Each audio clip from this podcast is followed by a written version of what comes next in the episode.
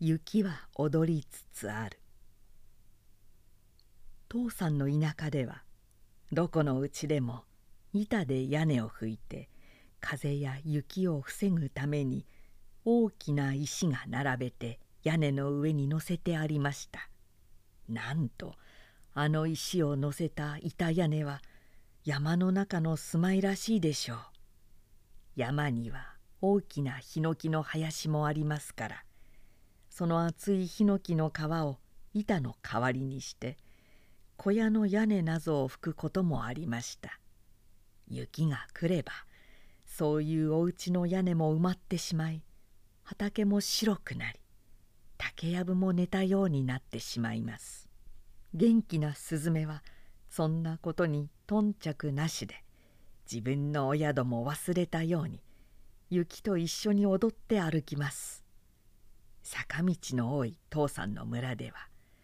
氷滑りのできる場所が行く先にありました。村の子供は皆飛び口を持って凍った坂道を滑りました。この氷滑りが雪の日の楽しみの一つで父さんもじいやに作ってもらった飛び口を持ち出しては近所の子供と一緒に雪の降る中で遊びました。積もった雪を凍った土の上に集めて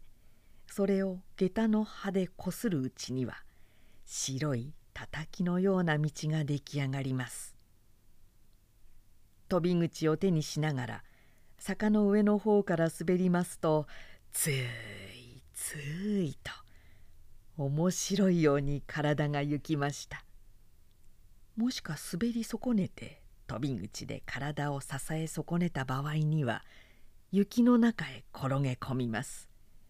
そういうたびに子供同士のあげる笑い声を聞くのも楽しみでした。自分の着物についた雪を払ってまた滑りに行くのも楽しみでした。どうかすると凍って鏡のように光ってきます。その上に白く雪でも降りかかると氷滑りの場所ともわからないことがあります。村の人たちが通りかかって知らずに滑って転ぶことなどもありました。父さんはお前たちのように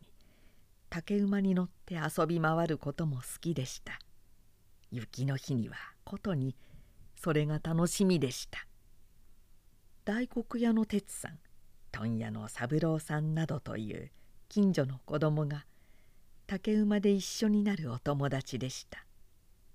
そんな日でも馬が荷物をつけカッパを着た村の馬方に引かれて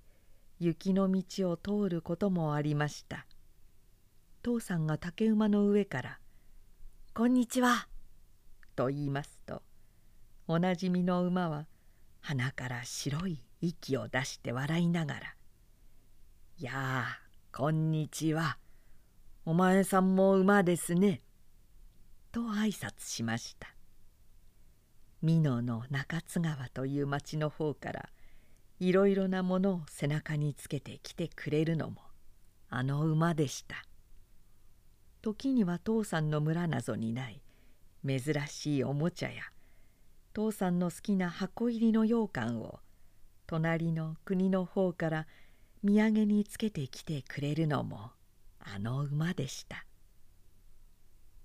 雪が降って楽しみでしょうねと馬が言いましたが雪が降れば馬でも嬉しいかと父さんは思いました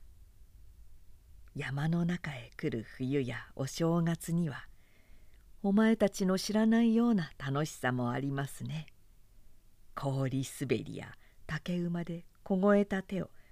おうちの炉端の火にあぶるのも楽しみでした。